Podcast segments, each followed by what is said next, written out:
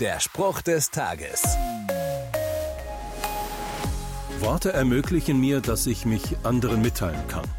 Meine Gedanken, meine Gefühle, meine Meinung. Ich kann mit meinen Worten lieben und trösten, fragen und zweifeln, verletzen und zerstören. Sie beschreiben nicht nur, sondern beeinflussen auch. Ja, Worte haben Macht. Schließlich ist alles durch sie gemacht. Davon lese ich ganz am Anfang des Johannesevangeliums. Da steht, im Anfang war das Wort. Und etwas später, alle Dinge sind durch dasselbe gemacht, und ohne dasselbe ist nichts gemacht, was gemacht ist. Vielleicht ein gutes Stichwort für den heutigen Tag und all die Worte, die ich mit anderen wechseln werde. Bedenke, was du mit deinen Worten machst. Der Spruch des Tages steht in der Bibel. Bibellesen auf bibleserver.com.